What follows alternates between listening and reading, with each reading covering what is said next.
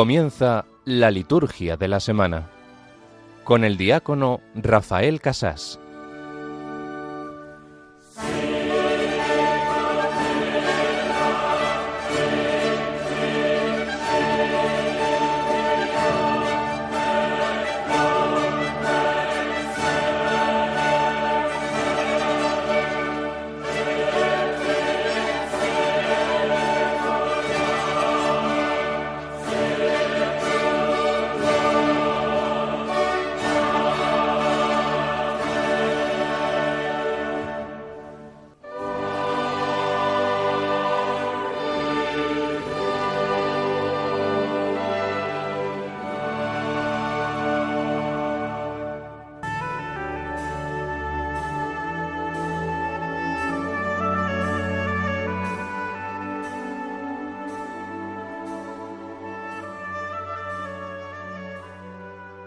Oh Dios, que nos has mandado escuchar a tu Hijo amado. Alimenta nuestro espíritu con tu palabra, para que con mirada limpia contemplemos gozosos la gloria de tu rostro. Por nuestro Señor Jesucristo, tu Hijo, que vive y reina contigo en la unidad del Espíritu Santo, y es Dios por los siglos de los siglos. Amén.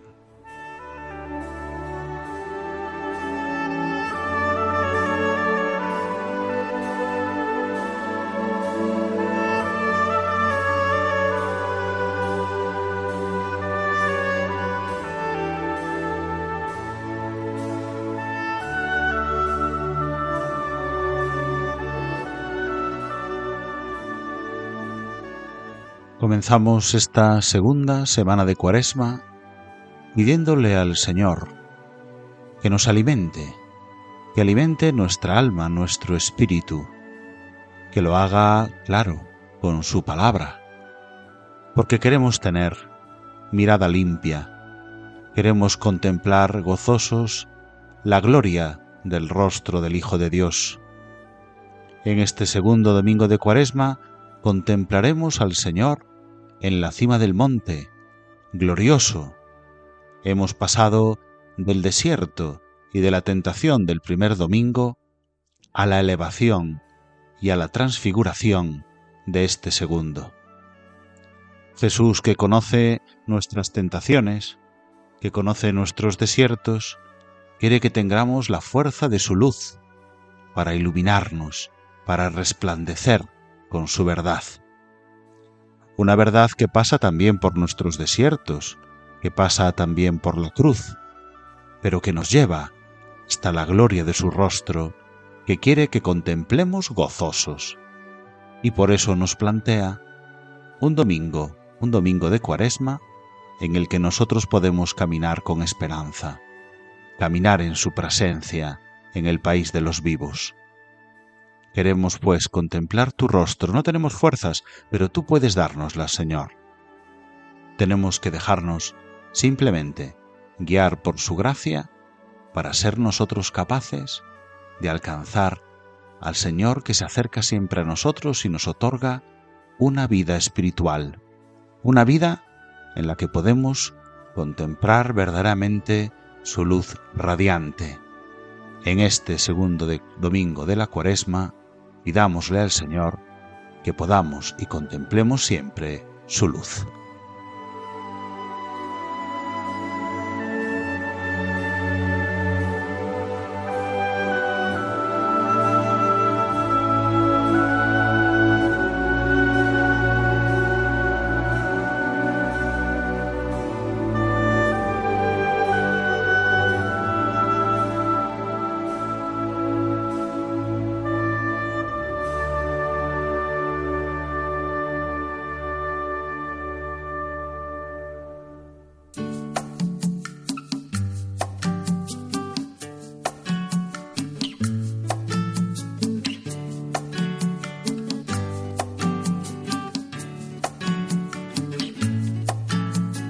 Lámpara es tu palabra para mis pasos, luz en mi sendero.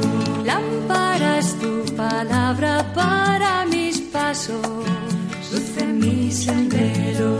Luz, tu palabra es la luz.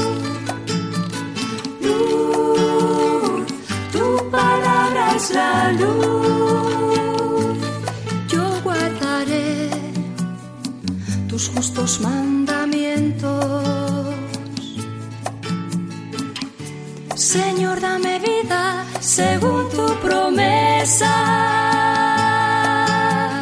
Lámpara es tu palabra para mis pasos, luz en mi sendero. Lámpara es tu palabra para mis pasos, luz en mi sendero. Es la luz. Luz, tu palabra es la luz. Buenas noches, queridos amigos, queridos oyentes de Radio María. Les habla Rafael Casás, diácono de la Archidiócesis de Santiago de Compostela, emitiendo esta noche desde la propia Santiago de Compostela, en nombre de la Delegación de Liturgia de nuestra diócesis compostelana. Comentamos en esta noche de sábado en la liturgia de la semana que es ya domingo segundo de cuaresma para la liturgia. Y hacemos este programa en Radio María en continuidad con los demás compañeros que dirigen la liturgia de la semana otros sábados por la noche. Tenemos, como siempre, la intención de conocer más la liturgia para amar más a Dios a través de ella. Les comento el sumario del programa de hoy. Tenemos tres partes.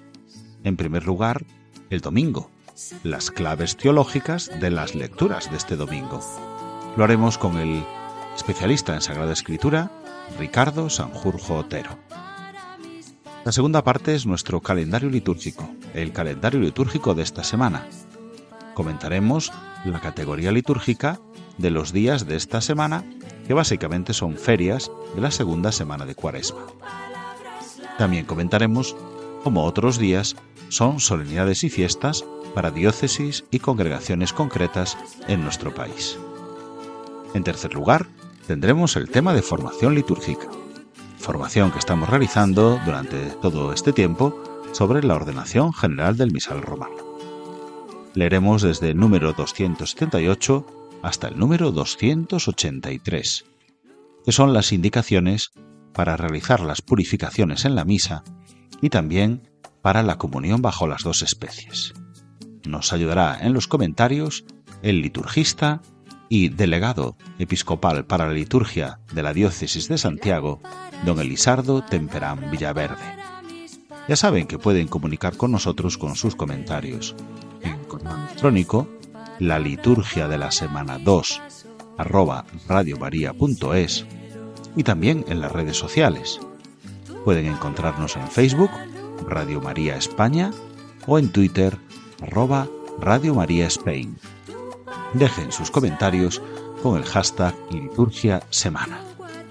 Sí, pues comencemos nuestro programa con el comentario al domingo.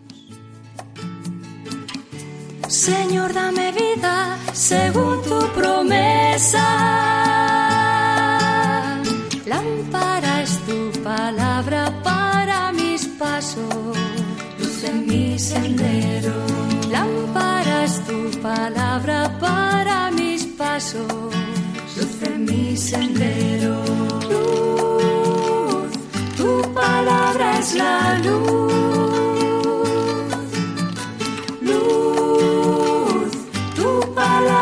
Es la luz.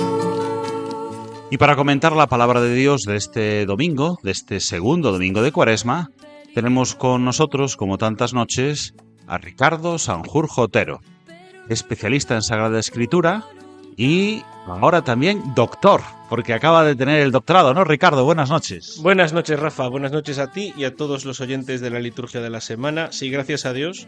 eh, ya ya cerrando la etapa estudiante. Ya no hay nada más que hacer en la vida académica. Bueno, sí, otro doctorado, pero ahora que. No, no merece la pena. Ahora mismo no me ha dado por ahí.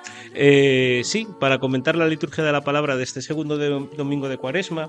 Lo bueno de los domingos de Cuaresma es que al no mantener la, lectura continuada de las cartas paulinas, pues todas las, las eh, lecturas encajan muy, muy bien eh, entre ellas, ¿no? Si se acuerdan los, los oyentes, la semana pasada teníamos Noé en la primera lectura, una alusión al diluvio en la segunda lectura y luego Jesús pues hablando de, de, la llegada del reino de los cielos, ¿no? Y ese pacto de Dios con los hombres. Y hoy tenemos algo parecido. En la primera lectura tenemos a Abraham, esa escena emblemática del sacrificio de Isaac. En la segunda lectura, Pablo va a hacer referencia, va a evocar el episodio y finalmente, eh, pues Jesús nos va a mostrar algo muy importante en la cima del monte Tabor. Muy bien, pues vamos allá con la primera lectura. Sitúanos, libro del Génesis, capítulo 22, ¿qué tenemos en ese momento? Pues como decía, es la, la, mm, escena quizás más emblemática o una de las dos más emblemáticas de, de, la vida de Abraham. La primera sería esta y junto a esta la de Génesis 18, la de la encina de Mambre. Y, poco hace falta que, les recuerde el episodio a nuestros oyentes. Abraham escucha la llamada del Señor para ofrecer en holocausto a su hijo Isaac en la cima del monte Moria, que es el monte de El Señor ve, y, es el monte también que se identifica siglos más tarde con el monte del templo. De alguna forma, pues también está presentando a, Isaac, perdón, a Abraham como aquel primero que sacrifica en el monte donde habita la presencia del Señor. ¿no? Pero a mí lo más bonito y que yo creo que puede ser un buen hilo conductor para entender las tres lecturas es que más allá de las circunstancias del, episodio en sí, es decir, la llamada, el, ángel que para la mano de Abraham, el cordero que aparece, ¿no? que son todo grandes reminiscencias cristológicas, cuando venía pensando eh, en qué comentar eh, en torno a estas lecturas, me quedaba pensando en la palabra holocausto. A Rafa no hace falta que se lo explique porque Rafa es, es, profesor de filología clásica, pero holocausto quiere decir quemarlo entero, o mejor dicho, quemado en su totalidad. ¿no? Y, y esto es importante porque era un tipo de sacrificios, normalmente en los sacrificios, los sacerdotes que, eh, que ponían la ofrenda, pues se quedaban con parte, con la carne, con parte de, de los líquidos incluso, ¿no? Para su propio beneficio. Y mucha, o sea, en cierto modo, la clase sacerdotal, no solo en el judaísmo, sino en muchas religiones antiguas, vivía también de, pues de eso, se alimentaba de la carne de los sacrificios. Y cuando era un holocausto se quemaba, como el propio nombre indique, todo. Todo se ofrecía a Dios, ¿no? Y es muy bonito que, que, Dios le pida a Isaac, es cierto que, la, que luego la interpretación literal del, del tema es como es, ¿no? Pero Dios le pide a Abraham que le entregue todo con respecto a Isaac. Es decir, el, don que Dios nos hace, Isaac es el gran don de la promesa para Abraham, de que va a tener una descendencia grande, el Señor nos pide que lo entreguemos en, su totalidad, que no nos guardemos nada. Y esto es importante a la hora de entender también nuestra vida de fe, porque muchas veces eh, nuestra vida de fe la vivimos a medias tintas y el Señor ha puesto en nosotros una cantidad de talentos, el Señor nos ha hecho una promesa tan grande con la esperanza, la tarea, el reto de que nosotros pongamos literalmente, utilizando una vez más las imágenes de, este, de esta lectura, toda la, carne, toda la carne en el asador. Y cuando Isaac es puesto sobre el altar, el Señor le, le para la mano a Abraham, le vuelve a repetir la promesa, no le vuelve a decir, mira, pues, eh, Machiño, ahora sé que tú crees ciegamente en mí, prepárate para lo que viene, sino que precisamente porque estás dispuesto a entregarlo todo, no vas a perder nada, y todas las naciones de la tierra se bendecirán con tu descendencia, que es lo mismo que escuchamos en la llamada inicial de Abraham. Muy bien, ¿y de salmo qué tenemos en esta ocasión como salmo? Pues tenemos un fragmento del Salmo 115 y la antífona es Caminaré en presencia del Señor en el país de los vivos.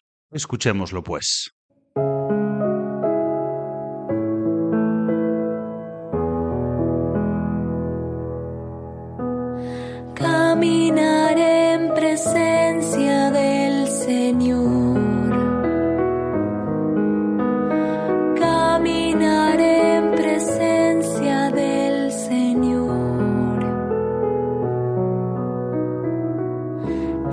Confianza incluso cuando dije que grande es mi desgracia, que penosa es para el Señor la muerte de sus amigos.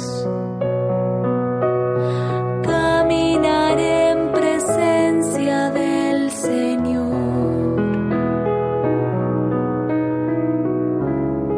Yo, Señor, soy tu servidor, tu servidor, lo mismo que mi madre.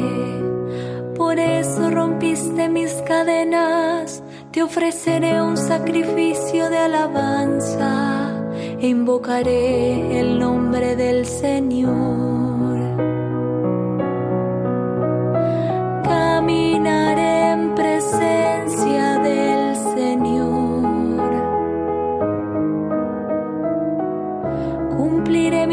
al Señor en presencia de todo su pueblo en los atrios de la casa del Señor, en medio de ti, Jerusalén.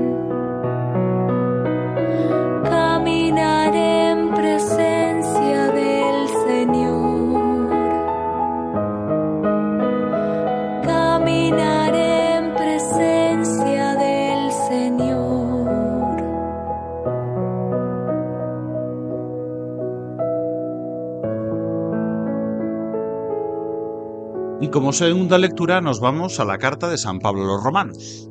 Como decía antes Rafa, eh, tenemos la suerte de que pues, en el tiempo de Cuaresma, pues sí que la, liturgia de la palabra no va haciendo eses, porque cuando uno lee continuadamente los textos a veces encajan o no.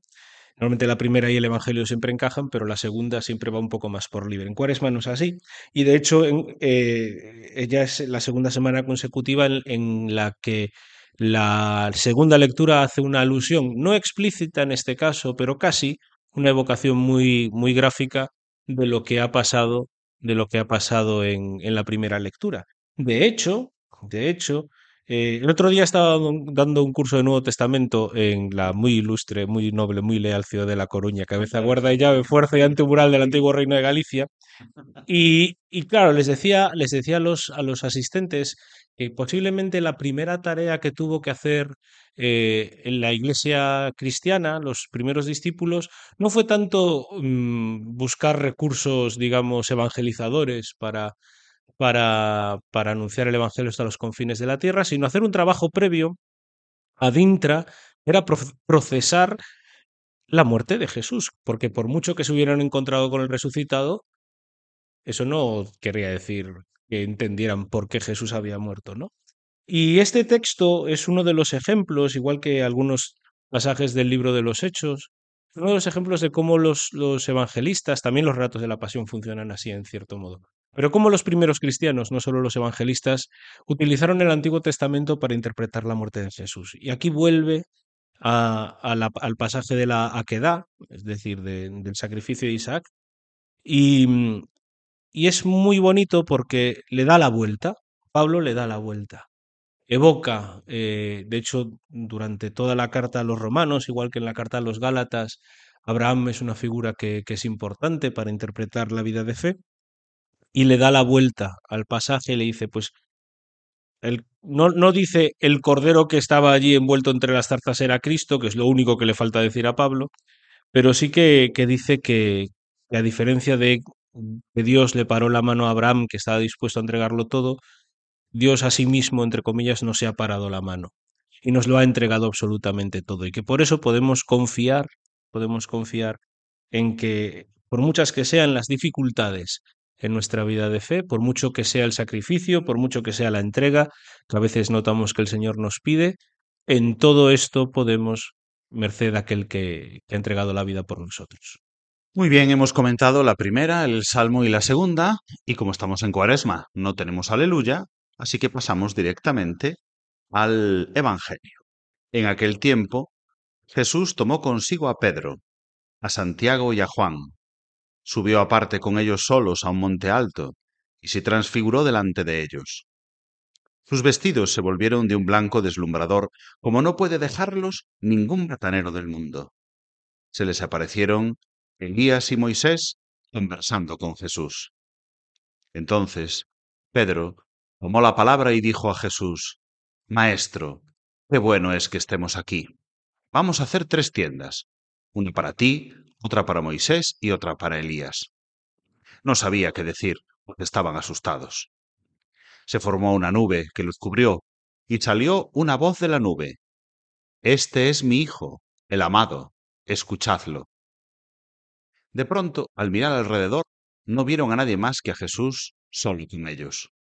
Cuando bajaban del monte, les ordenó que no contasen a nadie lo que habían visto hasta que el Hijo del Hombre resucitara de entre los muertos. Esto se los quedó grabado, y discutían qué quería decir aquello de resucitar de entre los muertos. En el segundo domingo de Cuaresma, independientemente del, del ciclo de lecturas el que nos encontremos, se proclama siempre este Evangelio de la Transfiguración. Como seguramente Rafa sabe más que yo, y nuestros oyentes habrán escuchado hablar alguna vez, la liturgia de la palabra de los domingos de Cuaresma, especialmente en el ciclo A, pero también en el ciclo B, evoca un poco el itinerario bautismal de los catecúmenos de la primera iglesia. Y después de esta llamada al desierto y a vencer las tentaciones que aparecen en nuestra vida, que escuchábamos la semana pasada, hoy se nos muestra en primicia aquello que por el bautismo estamos llamados a vivir, que es la gloria. La gloria no es algo pasivo, contemplar a Dios en, gloria no es algo simplemente, pues ala, yo me siento ahí y miro para esta luz eh, resplandeciente que viene del cielo, ¿no? Como hacían, como hicieron Pedro y Santiago y Juan en esta escena, que no entendían nada. Nos está bien claro el evangelista San Marcos, ¿no? Que no entendían mucho de lo que estaba pasando, ¿no? Eh, contemplar la gloria nos transforma, porque en el fondo es por un lado, ponernos en nuestra, condición ¿no? de, de criaturas necesitadas, pequeñas, pero también entender el inmenso amor de Dios que nos lo quiere dar todo, como lo escuchábamos antes. ¿no? Y de hecho, el evangelista San Juan, que no narra el Evangelio de la Transfiguración, por otra parte, sí que nos, sí que nos habla mucho de cuáles son los efectos de la gloria en la vida del, del creyente. Por eso eh, tenemos que darle muchas gracias a Dios Primero por porque esta es nuestra vocación última y final, ¿no? Independientemente de cómo se concrete de modo particular en la vida de cada uno, todos estamos llamados a subir a ese tabor definitivo que es el que es el cielo, que es el paraíso y estar ahí cara a cara con Dios, como tuvieron la suerte Pedro, Santiago y Juan de, hacerlo. Pero también tenemos que darle muchas gracias al Señor porque cada día de un modo especial en la liturgia y, como bien saben los liturgistas, pues eh, eh, el Monte Tabor, la escena de la transfiguración, fue usada durante siglos para explicar lo que ocurría en la Eucaristía y lo que ocurre en la liturgia.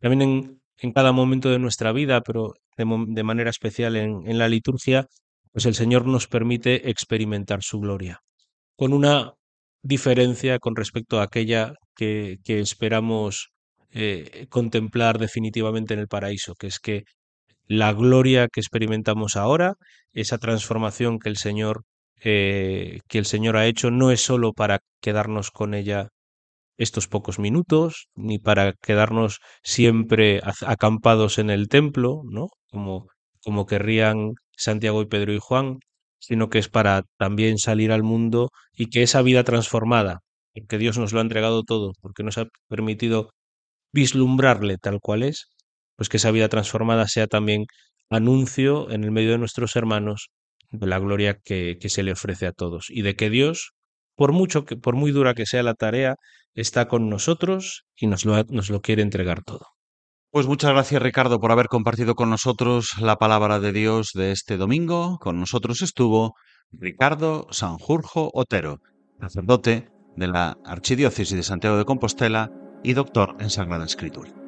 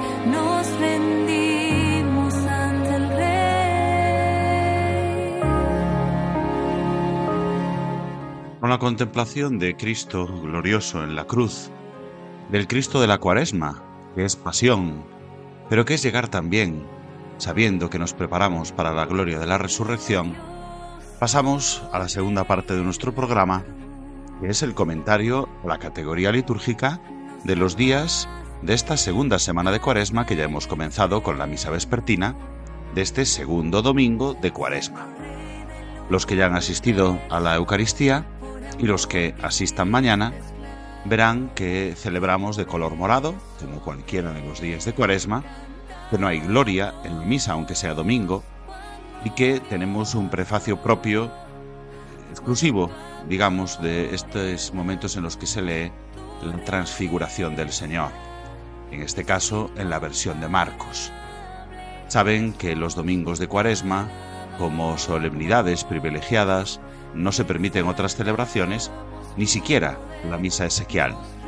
Si hubiese mm, un difunto en la parroquia, lo que hacemos es la celebración de la palabra y dejamos el funeral para otro día.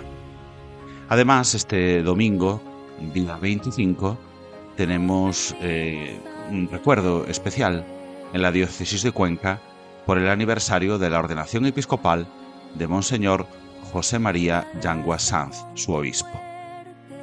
Vamos al lunes. El lunes es un día ferial y como todos los días feriales de Cuaresma, tienen algunas peculiaridades.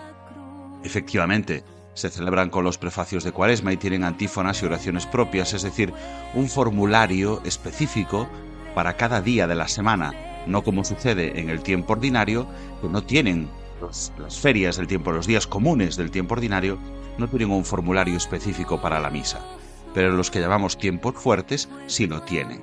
Y la cuaresma también. De manera que hay un formulario propio de las oraciones de la misa para el lunes de la segunda semana de cuaresma. ¿Y las lecturas? Pues se toman del volumen 2. En el volumen 2 del leccionario tenemos las lecturas de los días feriales, del asiento, de la Navidad, de la Cuaresma, de la Pascua, de los tiempos fuertes.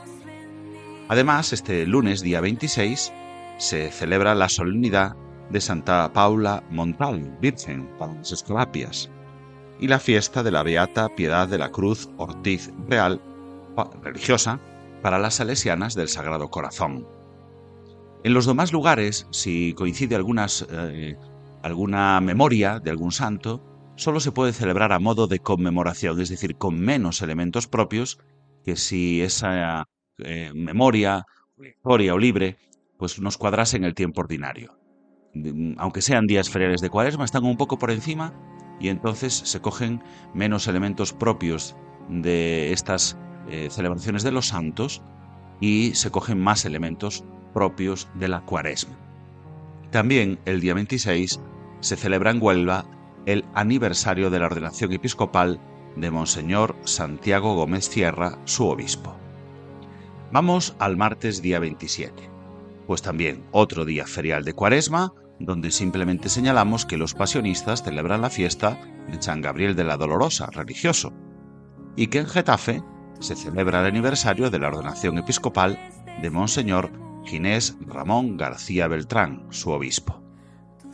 El día 28 es un día ferial sin nada más que comentar, un día común de cuaresma donde seguimos la continuidad de este tiempo con las lecturas propias del volumen 2 del leccionario. Lo mismo nos sucede el jueves, día 29, sin ninguna cuestión especial que comentar de solemnidades ni fiestas en ningún otro lugar. Y llegamos al viernes, que como todos los viernes de cuaresma, hay que señalar, como ustedes saben, que es día de abstinencia. Es un día especialmente penitencial, como todos los viernes del año, pero especialmente en cuaresma, donde esa abstinencia no se puede sustituir por otras obras de caridad. Es un día que veremos una misa ferial, salvo en la diócesis de Mondoñedo Ferrol, que celebran como solemnidad a San Rosendo Obispo. Es una fiesta que también se celebraba en las demás diócesis de Galicia, pero que ahora, al coincidir con la cuaresma, solo se celebra a modo de conmemoración. ¿vale? Ese ejemplo que les ponía antes. Viernes, día 1, una misa ferial de cuaresma en toda España, salvo en la diócesis de Mondoñedo Ferro. Y llegamos al final de la semana, al sábado. Hasta la hora de nona, hasta la media tarde, sábado es también un día ferial de cuaresma, excepto en la, diócesis de Ciudad Real, que se recuerda el aniversario de la muerte de Monseñor Rafael Torija la Fuente, su obispo emérito, que falleció en el año 2019. Y así llegamos al final de esta segunda semana de Cuaresma. Seguimos avanzando en el desierto cuaresmal.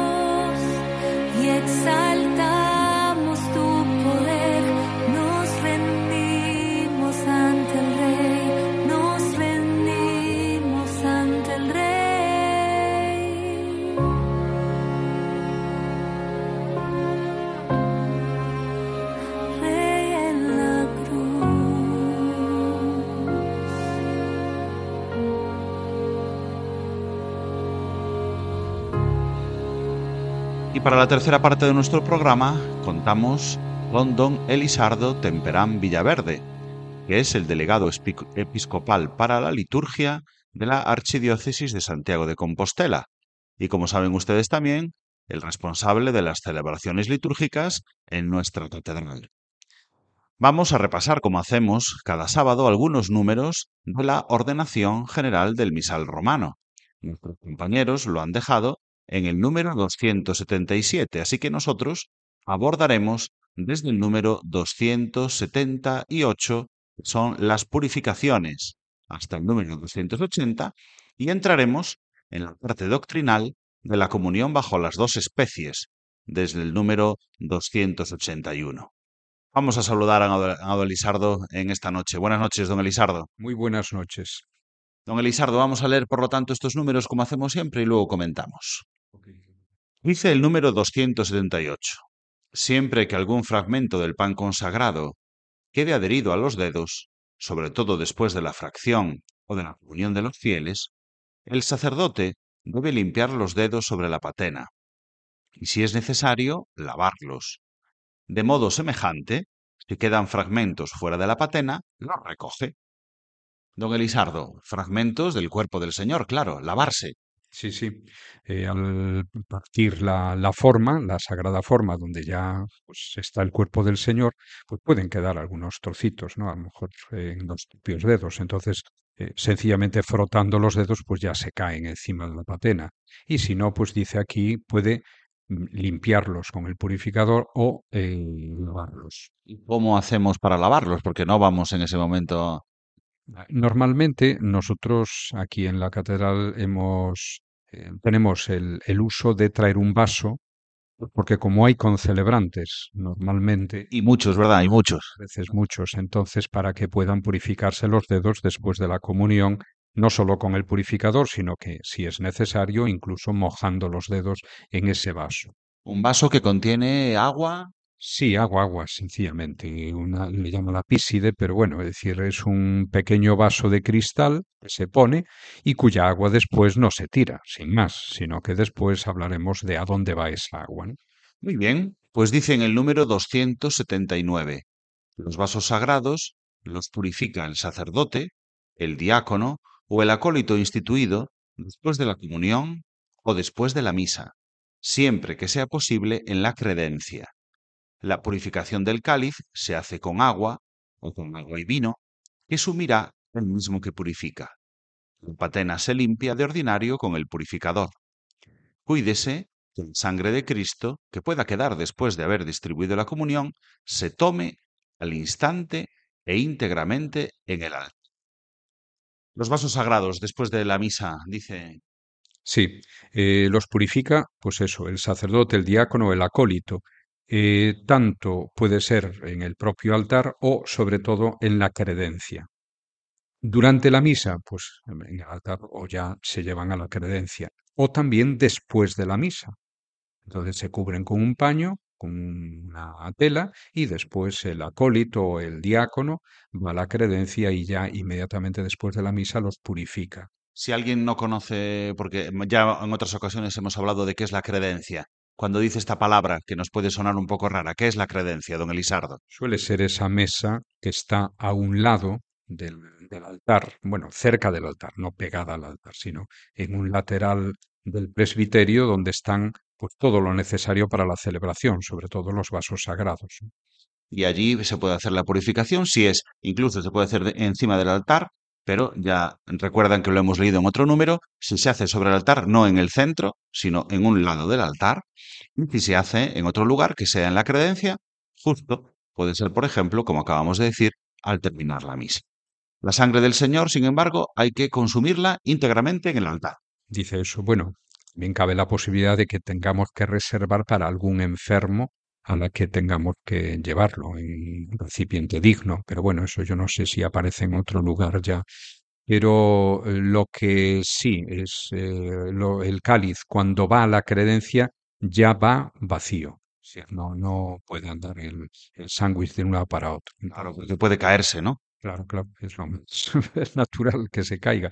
Entonces, para eso evitamos incluso lo que ha sobrado del cuerpo de Cristo, o bien lo sumimos, si son dos o tres formas, o si no, lo llevamos al sagrario, lo guardamos en el sagrario. Muy bien, dice el número 280. Si el pan consagrado o alguna partícula del mismo llega a caerse, se recogerá con reverencia. Si se derrama algo de la sangre del Señor, el sitio en que haya caído lávese con agua, y luego échese esta agua en la piscina situada en la sacristía.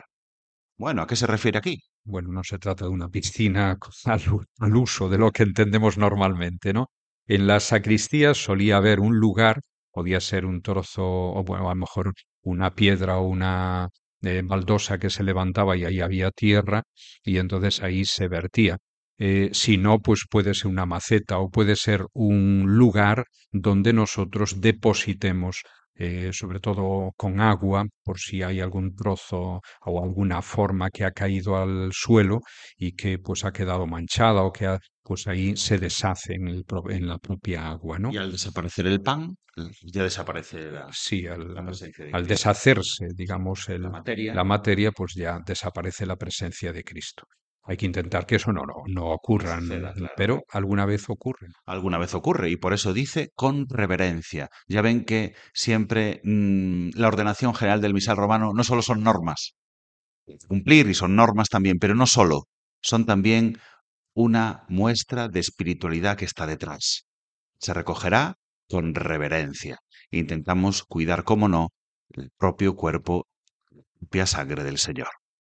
Y ahora entramos en el siguiente apartado que es la comunión bajo las dos especies.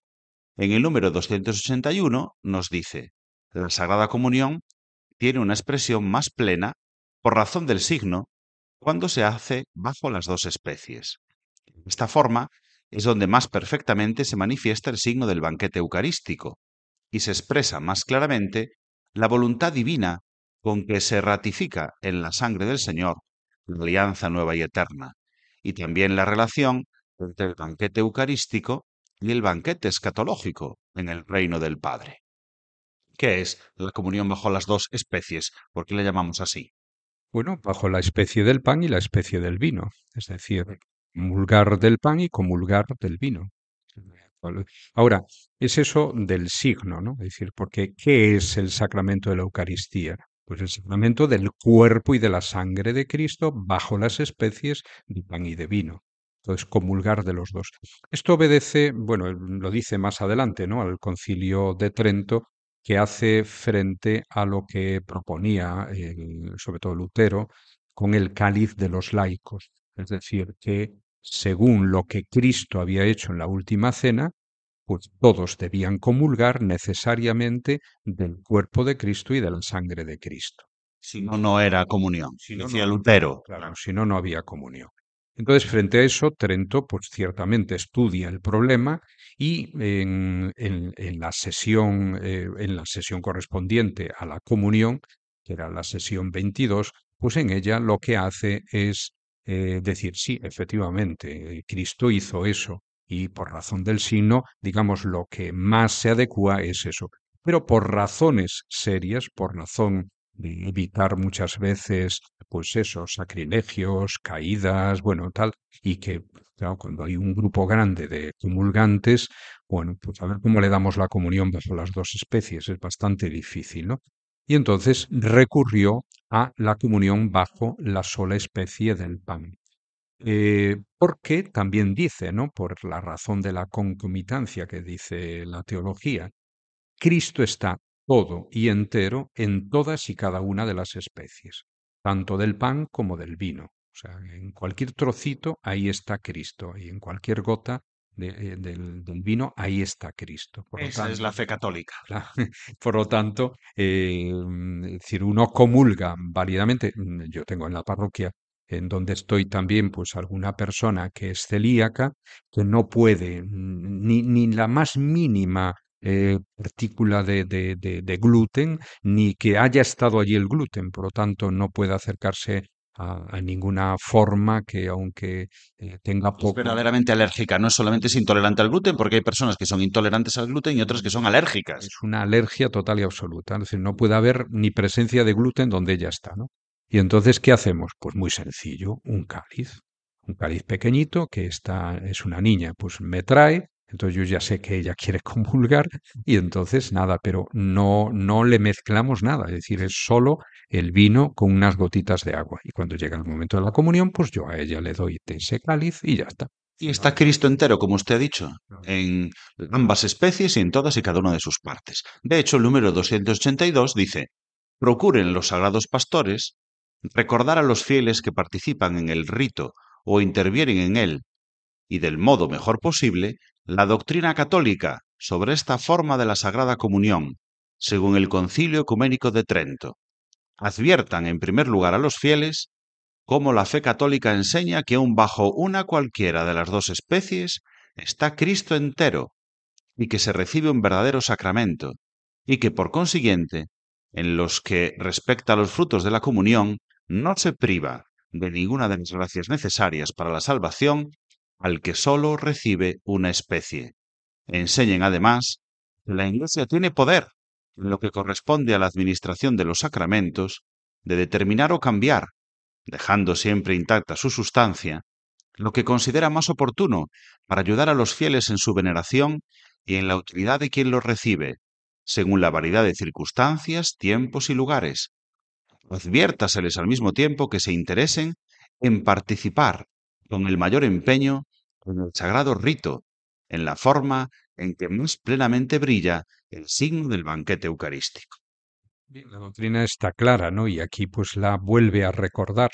Por tanto, se insiste a los fieles en que comulgue, comulgue. Es decir, lo importante es recibir al Señor, que ya sea con una especie, con las dos, otra especie, pues no importa.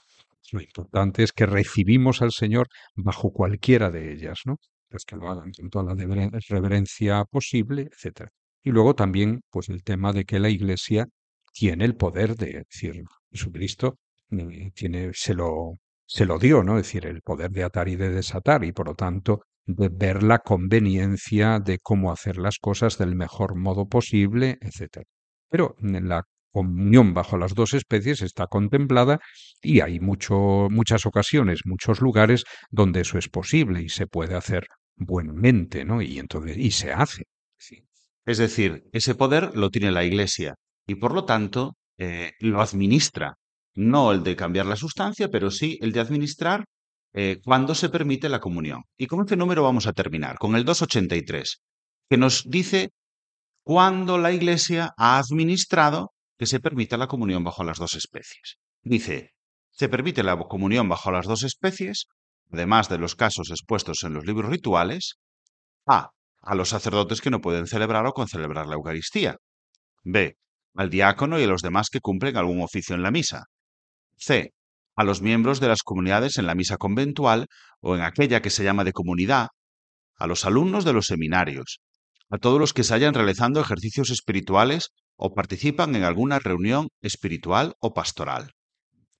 El obispo diocesano puede establecer normas para su diócesis sobre la comunión bajo las dos especies, que habrán de observarse también en las iglesias de religiosos y en las pequeñas comunidades.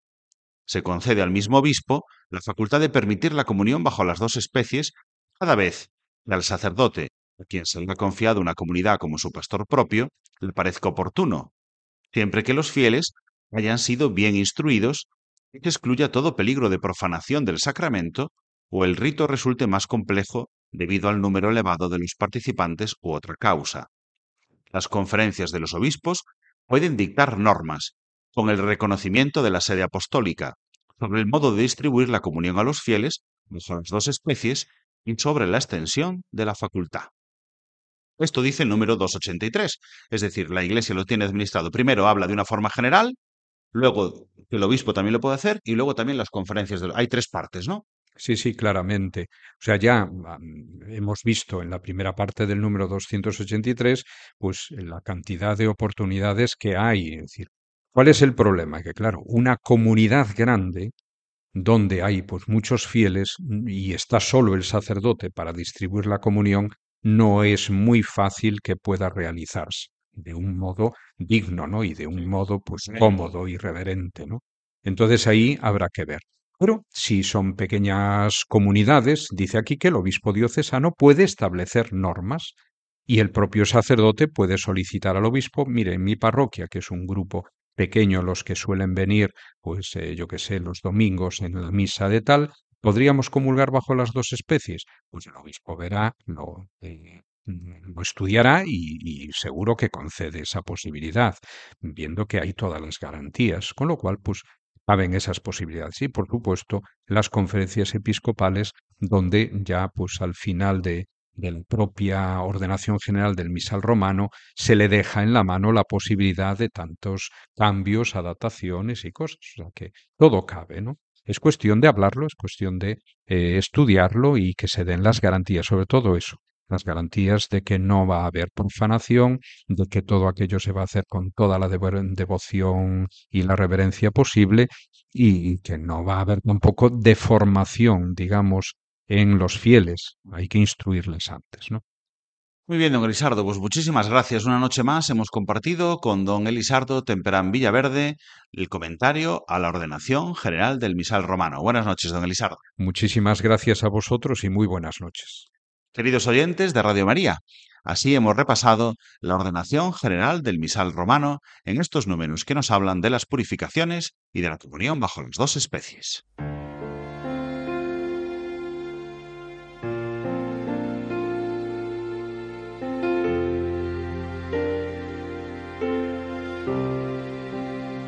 Siendo Dios, fuiste tan humilde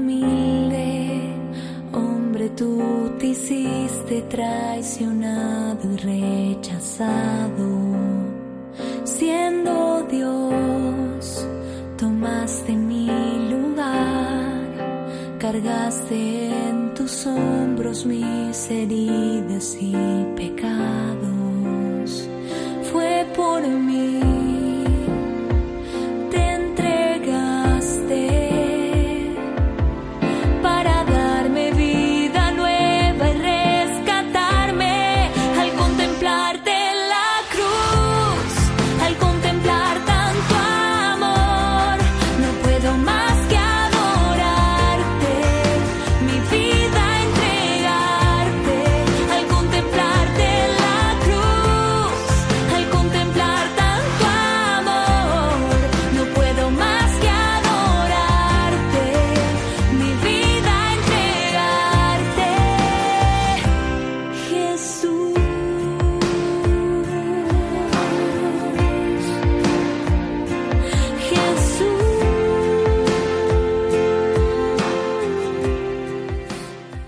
Pues así, contemplando tanto amor en la cruz en este camino cuaresmal, queridos oyentes de Radio María, nos despedimos, pues ya hemos agotado el tiempo de nuestro programa, la liturgia de la semana.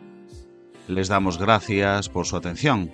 Les recordamos que pueden acceder a este y a todos los programas de Radio María en el servicio de podcast, entrando en la web radiomaria.es y les anunciamos que volveremos el próximo sábado con otra edición de la Liturgia de la Semana.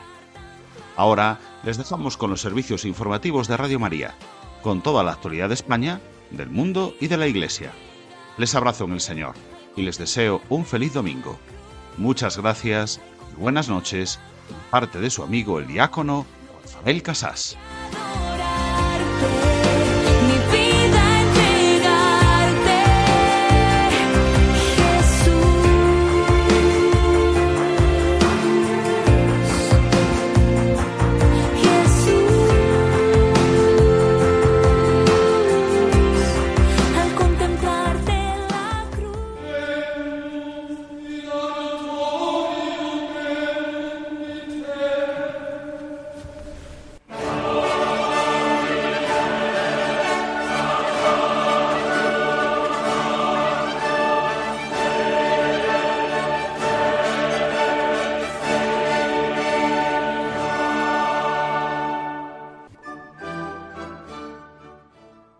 Han escuchado la liturgia de la semana con el diácono Rafael Casás.